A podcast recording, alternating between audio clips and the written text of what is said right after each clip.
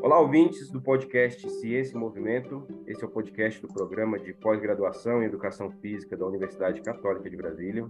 Nosso principal objetivo é levar conhecimento aos acadêmicos de Educação Física, demais cursos da saúde e público em geral, a fim de disseminar conhecimento adequado sobre as dimensões dos temas que serão propostos. Nesse nono episódio, falaremos sobre o tema Educação Física e Estatística da graduação ao mercado de trabalho. Eu sou Rafael Cruz e a nossa conversa de hoje será com o professor Darran da Cunha Nascimento. O professor Darran está desde 2006 envolvido com a educação física.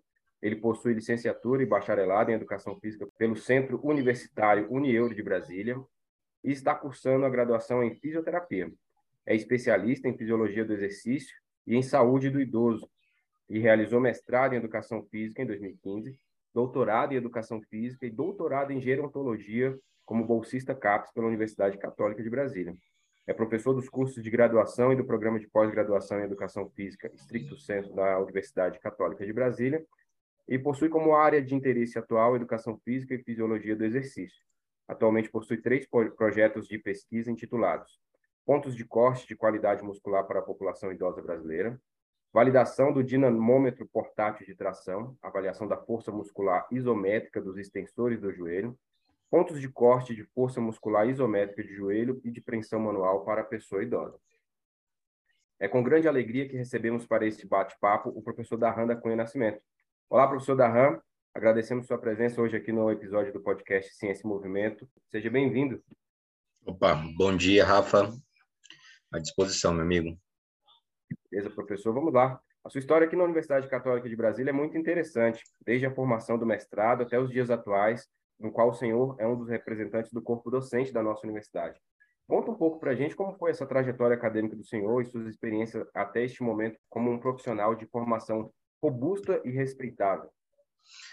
Olha, cara, assim, a minha formação de iniciação é, em pesquisa mesmo, ela começou na, no Unieuro, tá, aqui em Brasília, parte de Educação Física, onde eu fiz ali o bacharel, como também licenciatura, onde eu tive oportunidade de participar do grupo de iniciação científica no ano de 2008. Então, assim, de lá para cá, cara, só foi, assim, foi meio aleatório eu chegar à parte de, de pesquisa e também ser professor, as coisas foram somente levando e me carregando. Que bom.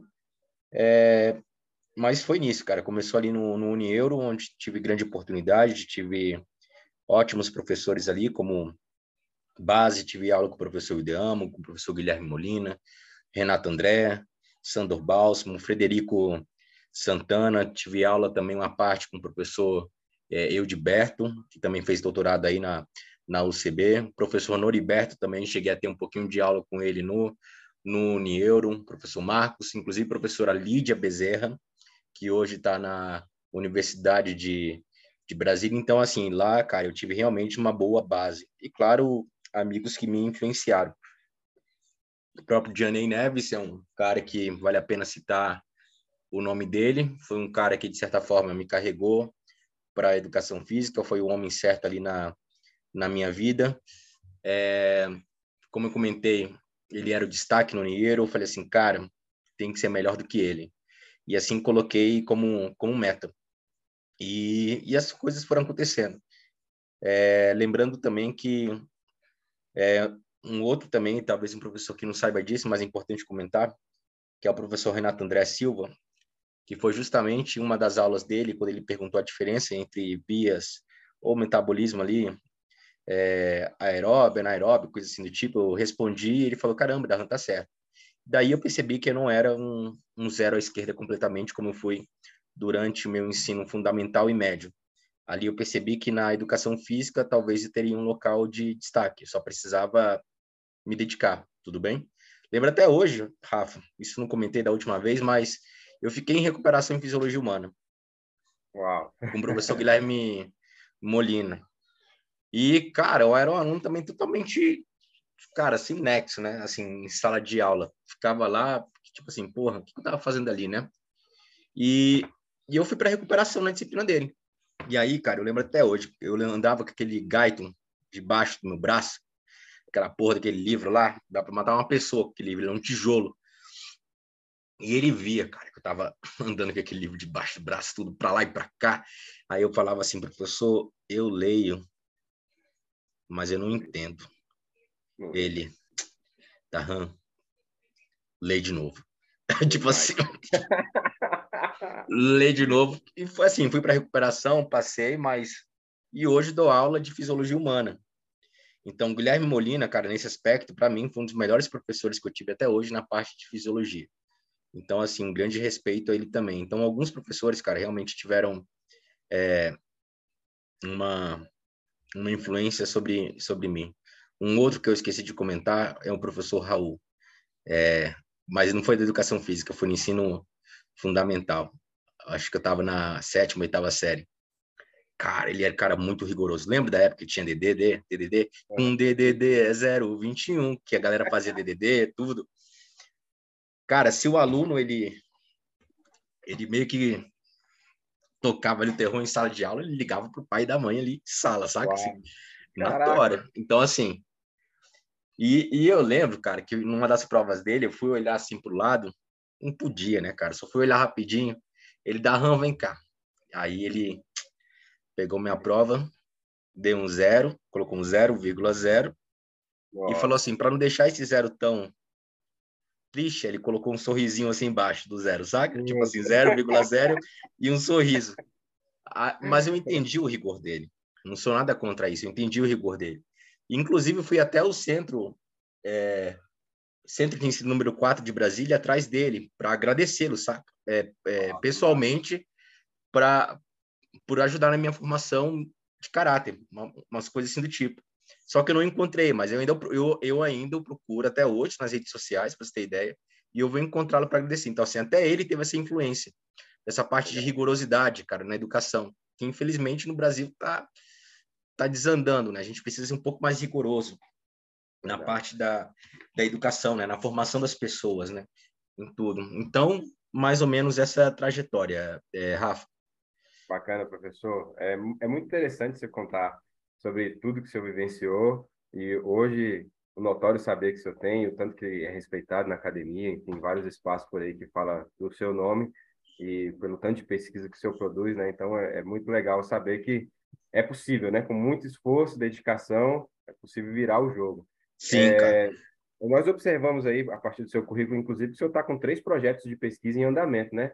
Nesse momento, o que, que o senhor tem, e, e os seus discentes, encontrado de novidades nos estudos é, que foram publicados recentemente, ou se tem algum spoiler do que algo que possa é, ser publicado é, em breve em relação a esses seus grupos de pesquisa, você poderia adiantar alguma coisa para gente?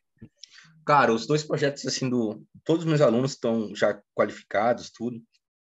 Mas de doutorado assim, é, o processo de pesquisa ainda é muito longo, de coleta. O objetivo é, é realmente criar um ponto de corte. Então, isso já é, já é bacana. Mas isso ainda vai demandar tempo, né? Lembrando que ainda sou um professor doutor jovem na, na UCB. Então, assim, quando eu entrei, estourou a pandemia. Então, imagina, assim, não tive muito muito espaço para crescimento, vamos colocar assim dessa forma. Então, agora que as coisas estão começando a andar de, de forma efetiva. Mas sim, é, eu acho muito bacana o, o cara que chega à orientação, que é professor em si, tem muito artigo publicado, ele tem que entender que ele não fez aquilo ali sozinho.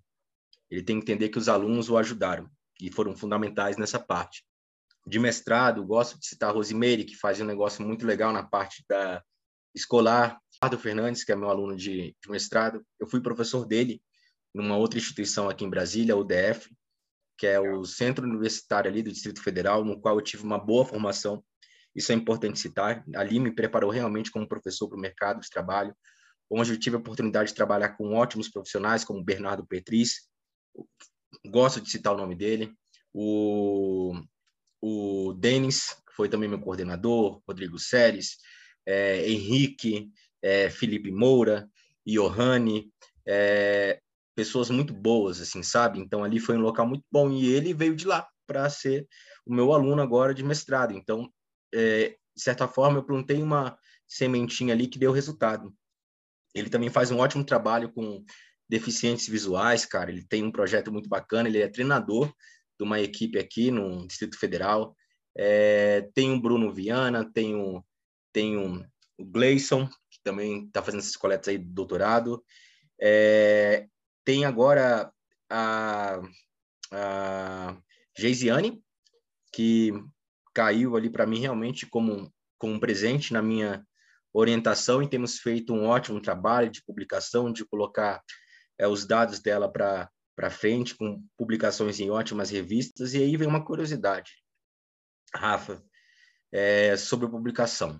O Lattes em si, meu Deus, quem está ouvindo isso aqui, pelo amor de Deus, não precisa nem editar quem está ouvindo isso aqui, mas assim, quem vai editar isso aqui, mas quem vai ouvir, que vai estar tá no post, interprete com cuidado que eu vou falar. Pelo amor de Batman. Entenda o que eu quero dizer. Publicação em si no Brasil virou, no mundo, virou mercado, virou mercado, né? As revistas hoje, elas são, você tem que investir ali uma grana para para publicar o seu artigo às vezes. Então assim, não é só ter um bom artigo com um bom delineamento. Você também às vezes tem que possuir grana para conseguir publicar esse seu artigo. E aí vem que os programas, de certa forma, eles possuem uma norma para o aluno defender a qualificação, como também o é, defesa ali em si. Ele tem que publicar numa revista de fator de impacto tal, ou ele tem que publicar numa revista Qualis. Não adianta hoje você ter um paper com bom delineamento de qualidade se você não tiver dinheiro para publicar em uma boa revista.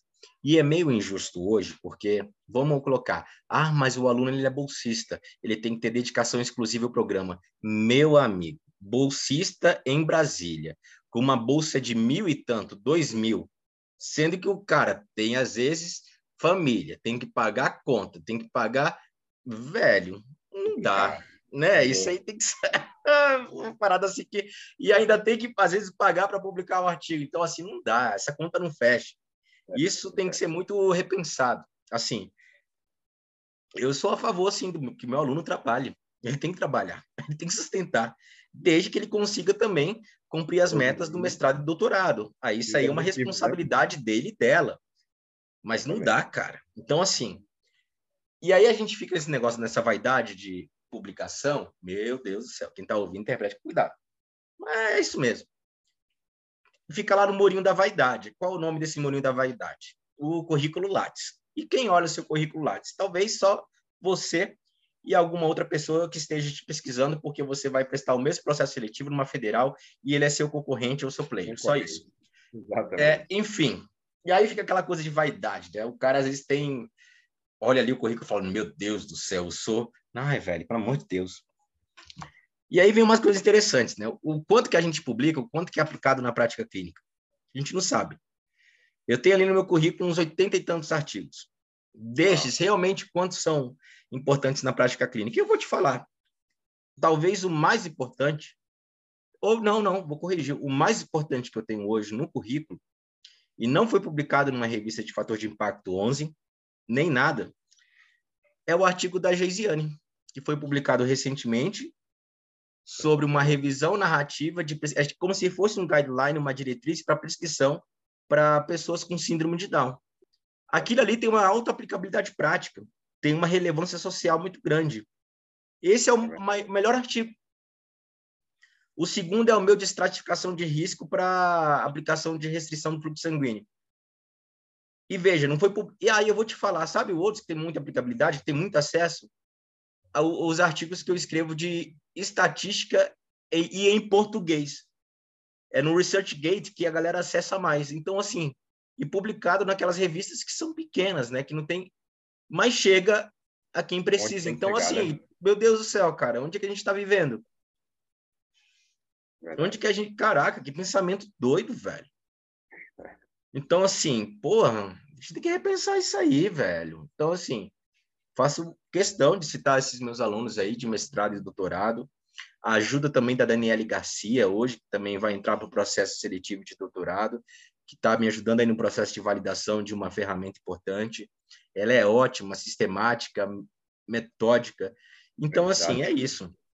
Eu sou o que eu sou, assim, de anteriormente por um esforço, né? Mas agora como orientador por causa também dos meus alunos. E formato também de orientação, né? Que eu também tenho um formato, tenho uma minha forma de orientação e supervisão. Então, assim, e eu vejo meus alunos não como hierarquia. Eu vejo meus alunos como uma questão de parceiros. Tanto que eu falo para a Geise, falo assim, Geise, você é minha parceira de pesquisa, você não é aluno. Então, a relação é horizontal e não vertical. E eu acho que a gente tem que ter realmente esse maior posicionamento e pensamento. A gente não precisa, cara, desculpa o termo, tem muita gente que faz isso, fica cagando em cima do aluno, né? Fica, puta, cara, assédio moral e por aí vai. A gente sabe que existe isso. É pesado, é complicado. Então, é a gente tem que repensar isso aí. É isso, cara. É isso que eu posso dar de, de spoiler. Legal, bacana, prof. Você citou aí, abriu um pouco de uma brecha de algo que interessa muito a todos nós e estamos curiosos para saber né, sobre essa relação e essa importância da estatística para a área da saúde, especialmente para a área da educação física.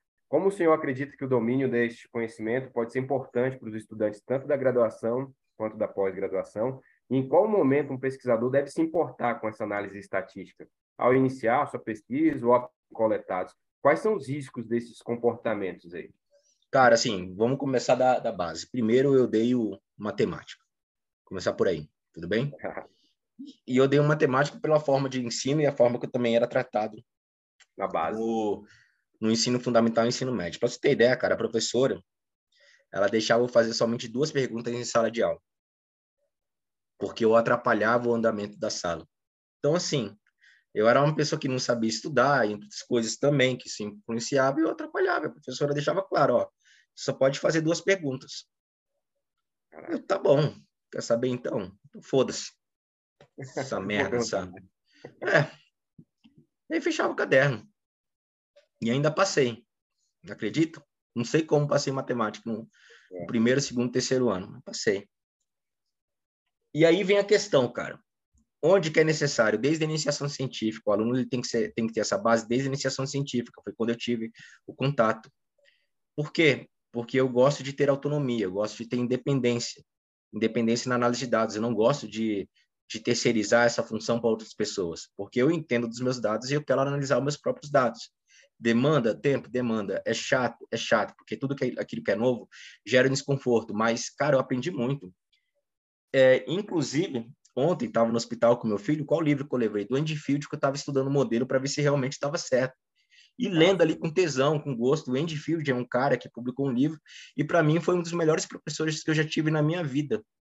E por livro, né? O cara lá da, do Reino Unido, né? United Kingdom. E eu pegando o livro dele aqui no Brasil e lendo, é, foi o melhor professor que eu tive. Então essa dedicação tem que vir de antes, delineamento de uma pesquisa, ele come... a estatística já começa do delineamento da pesquisa. E é isso que é ruim, porque o aluno que atualmente ele chega no mestrado e doutorado, ele não tem essa base. Eu venho de uma geração onde a gente tinha iniciação científica, e a iniciação científica nos preparava para o mestrado e doutorado. E já na iniciação científica, a gente já tinha contato com a estatística e estudar análise de dados. E essa base ela foi perdida, a gente não tem mais isso. É difícil hoje alunos que queiram fazer iniciação científica. Então a gente começa com um problema na base. E aí que vem um problema, sim, é fundamental. Por quê? Vou te falar um, um, uma história recente. Peguei um dado de um rapaz para analisar e ele errou na, no delineamento da pesquisa.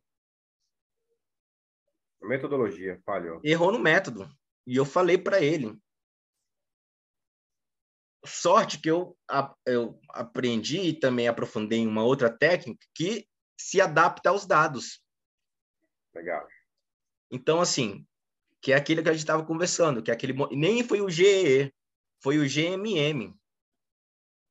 Não foi nem o GE, foi o GMM, que é o Generalized Mixed Model. Cara, foi sensacional. E aí vem uma coisa interessante. Grande parte, é, Rafael, e isso a gente está falando aqui para o artigo científico, tá? É. Grande parte dos artigos que são publicados, inclusive com estatísticas de, de ANOVA, eles são publicados é, é, ocorre um uso inadequado da estatística nova, desses modelos que são GLM, que a gente considera como General Linear Models, né? ANOVA, ANCOVA, MANOVA, Two-Way, por aí vai. Então, cara, fundamental. Assim, estatística hoje não é só fundamental para o aluno, como também para o supervisor orientador. É importante que ele tenha conhecimento de estatística e não somente da teoria. Ah, quero falar de modelos matemáticos. Meu irmão, tá, velho. Não tem nem saco para ficar conversando sobre modelos matemáticos. Quero saber se sabe aplicar isso aqui na prática. Sabe rodar e ver como é que é? Porque alguns gostam de ficar muito na teoria. Oh, que não sei o que eu acho que esse modelo, eu acho que tem que ser aquele. Ah, meu irmão, larga desse papo, velho. Piegas. É, já, já ouviu aquele termo? Prosopopeia flácida para los bovinos. Traduzindo, conversa para boi dormir. A galera tem muito disso, cara. Prosopopeia, prosopopeia flácida para los bovinos. Vai lá e roda o dado, velho. E a melhor forma de aprender é isso rodando. E lembra, eu sou, eu faço hoje análise de dados, eu não sou estatístico. E eu faço questão de citar aqui que nós temos o, a lei 4.739 de 15 de julho de 1965, que dispõe sobre o exercício da profissão de estatística e da outras providências. Então, se a gente pega aqui, qual é a função do estatístico em si, né? O estatístico, estou falando de estatístico. Planejar e dirigir a execução de pesquisas ou levantamentos estatísticos, efetuar pesquisas e análises estatísticas, emitir pareceres no campo de estatística. Aí vem uma questão. A gente também não faz isso? Nós fazemos isso. Mas eu falo assim, eu faço análise de dados, eu não faço estatística. Se eu quero ser estatístico, eu vou lá e faço uma graduação. E falta, assim, uma conversa entre estatísticos e profissionais da área da saúde para rodar os dados. Para mim, cara, deveria ter um estatístico no programa de pós-graduação da UCB, à disposição ali dos alunos para conversar e por aí vai. Deveria sim ter, cara. E não tem. Isso a gente tem esse formato lá fora. Lá fora tem, Rafa. Tem um estatístico, cara. Pera. Entendeu? Tudo, né? A compreensão do contexto e Isso, cara. É isso. Você tem a, a, teoria e a prática que vão se encaixar para o melhor resultado isso. da pesquisa, né? Então tem que ter melhor essa conversa. O que acontece? Você, aluno, por exemplo, fica perdido.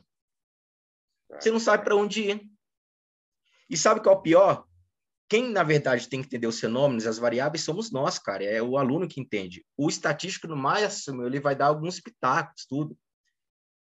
Por isso que, às vezes, quando a gente entende bem do modelo estatístico, é melhor a gente rodar, porque a gente entende o fenômeno.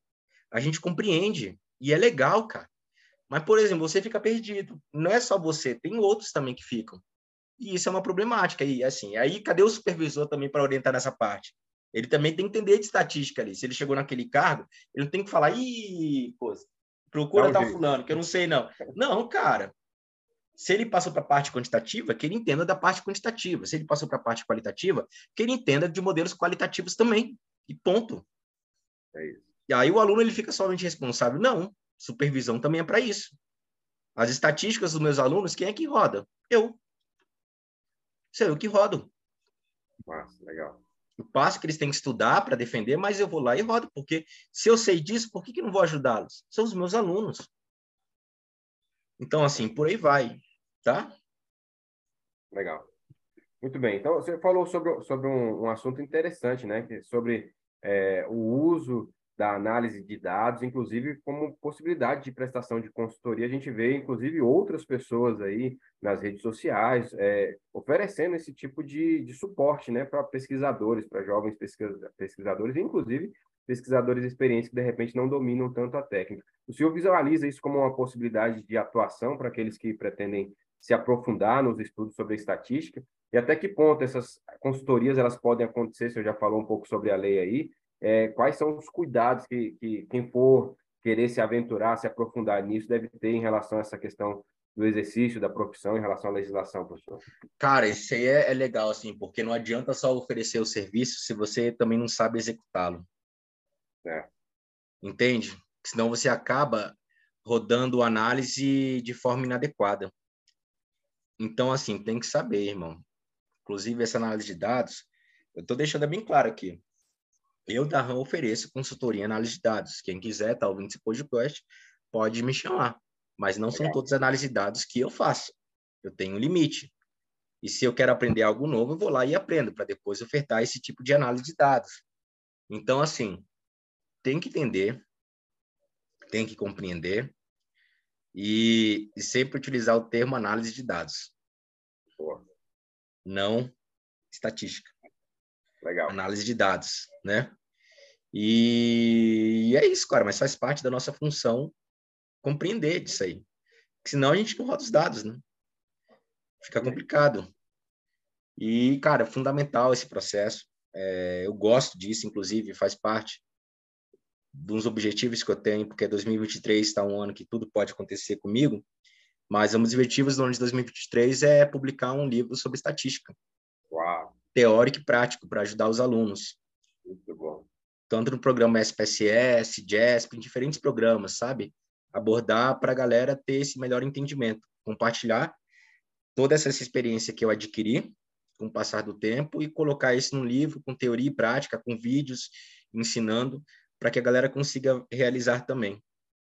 Um dos objetivos que eu tenho para até o final de 2023. Tomara que dê muito certo essa publicação, tenho certeza que pode virar um livro de cabeceira para muitos alunos aí, estudantes da educação física, tanto na graduação quanto na pós-graduação, para poder aliar essa teoria com essa nossa prática clínica, que a gente sabe que às vezes os modelos ficam um pouco distantes, e tendo você que é especialista na educação física, mas é, bastante conhecedor da, desses modelos estatísticos, vai ajudar muita gente. E o, a próxima pergunta é exatamente nessa linha, né? O senhor falou sobre o Endfield. Queria que o senhor citasse aqui para os nossos ouvintes, é, sugerisse alguns livros, alguns autores sobre estatística, que eles possam estar né, tá dando aquela aprofundada, conhecendo mais a importância dos modelos estatísticos, tanto na área da educação física como nas demais áreas da saúde, ou inclusive também plataformas digitais, né? páginas, é, do, do, Facebook, Instagram ou YouTube que o senhor conheça, saiba que o pessoal faça uma divulgação científica interessante a partir é, dos modelos estatísticos, professor? Hum, cara, assim, na era da informação que a gente está hoje, a gente tem muito acesso a fácil, muita informação né, que a gente queira.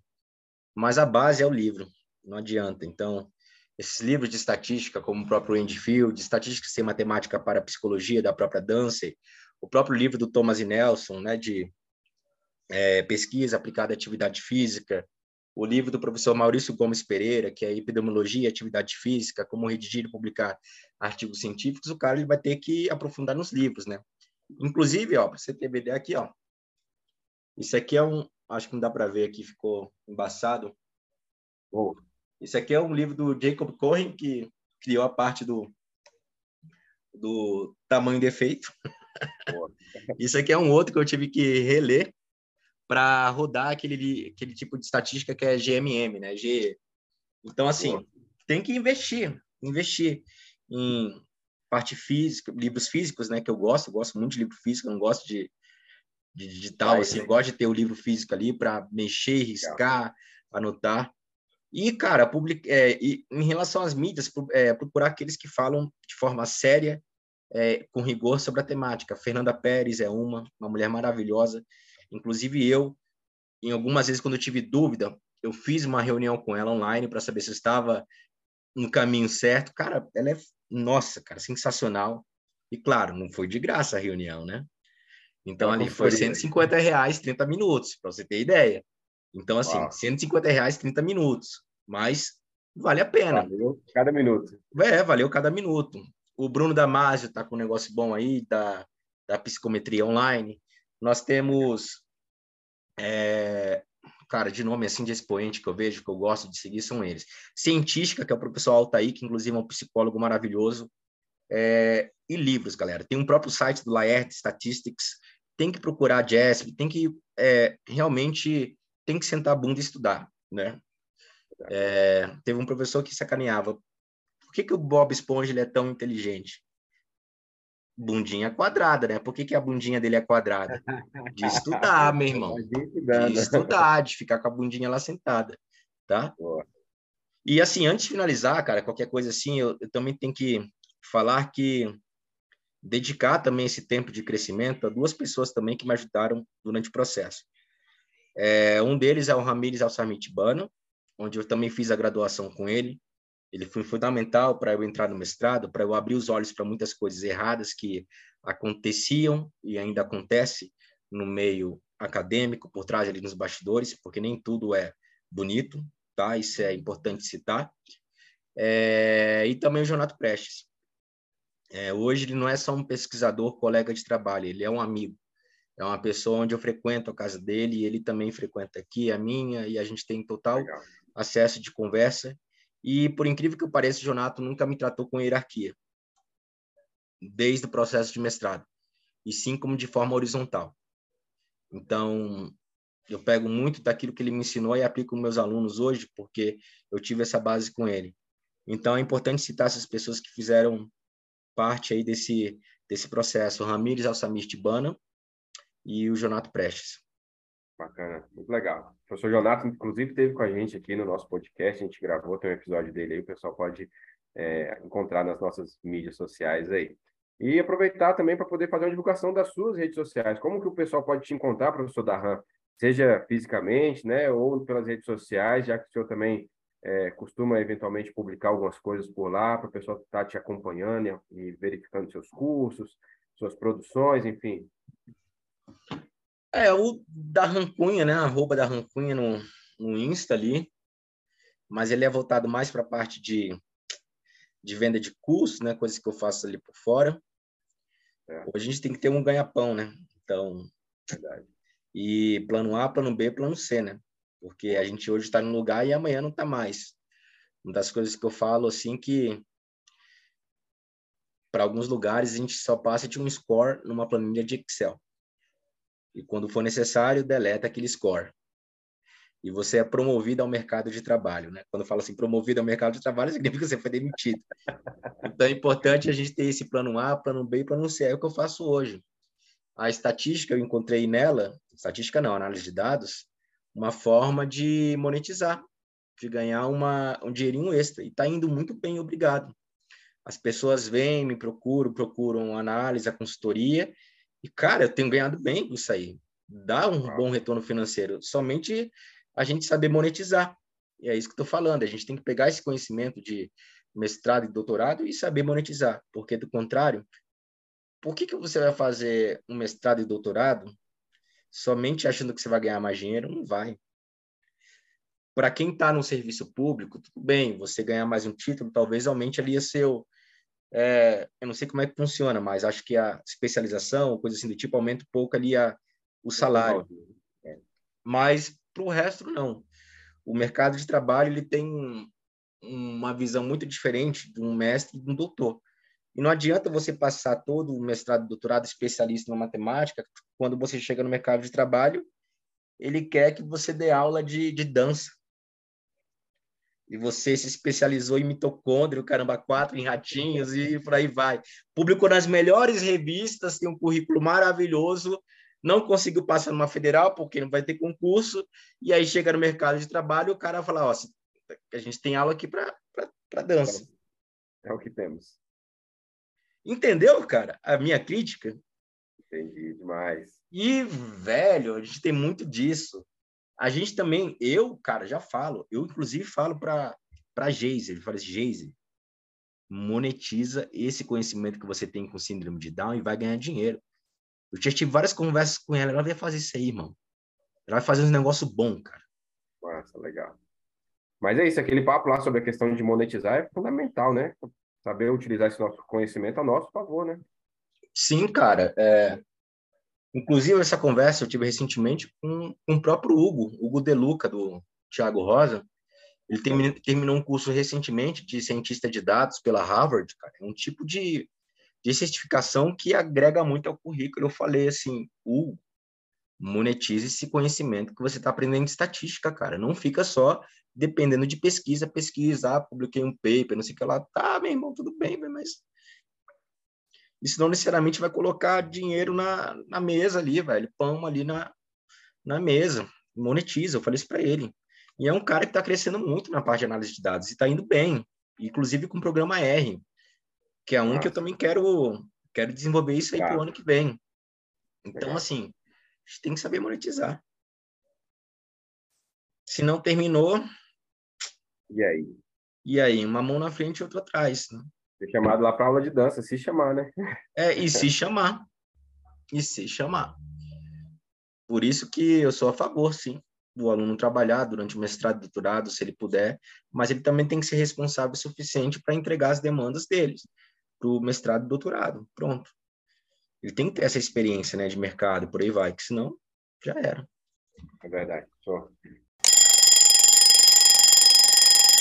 Muito bem. Já estamos chegando aqui na reta final de mais um episódio extremamente interessante, cheio de informações privilegiadas aí com o professor Darram. E depois dessa conversa, queria pedir, para o senhor deixar uma mensagem final para os nossos ouvintes, ou dicas que o senhor possa dar, enfim, uma mensagem final para o nosso público. Cara, minha mensagem final é o seguinte. Ah, velho. É...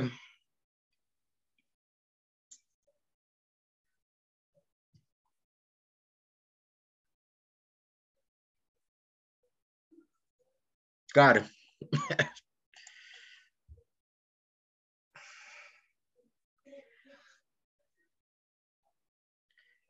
mensagem final é uma das que o, que o Jonathan sempre citava, mas faz parte da filosofia, né? Que é ética, rigor e imparcialidade. Se você pisar em alguém, tome cuidado, porque essas coisas voltam. Então, assim, seja ético. Pode estar dando tudo certo, mas a hora a conta chega. E aqueles que estão aí, cara, sim, cuidem da saúde mental, acho que isso é fundamental. Saibam dizer não quando for necessário. E mas cuidem da saúde mental. Isso também é fundamental. Não adianta ter um ótimo currículo se sua saúde mental não está em dia. O que, que você vai conseguir produzir? Nada. Nada. Então, as pessoas, elas ficam muito cegas na parte da vaidade, de conquista, resultado, resultado, e esquecem de cuidar daquilo que é o mais importante. O corpo é o templo, né? Verdade. Então, isso é fundamental. Se você não tiver isso, como é que você vai se dar bem com seu filho, com sua namorada, com sua esposa, com sua mãe, e por aí vai. E algumas pessoas esquecem disso, porque querem de você somente resultado, resultado, resultado, e não é assim. Saiba dizer não. Né? Então é isso, acho que é esforço fundamental, né? Tem que seguir. Como mensagem final, está com dificuldade estatística, me procura. Pronto. Boa! Show de bola. Essa é a mensagem. Pô. Tá com dificuldade de estatística na área de dados? Me procura, vou ofertar uma consultoria massa. Excelente. É isso aí. Hoje tivemos conosco aqui no episódio do podcast Ciência e Movimento o professor Darran da Cunha Nascimento, conversando sobre educação física e estatística. Agradecemos a presença e disponibilidade do professor para conversar com a gente neste momento e abrilhantar nosso podcast. Valeu, professor. Um grande abraço, viu? Valeu, my man.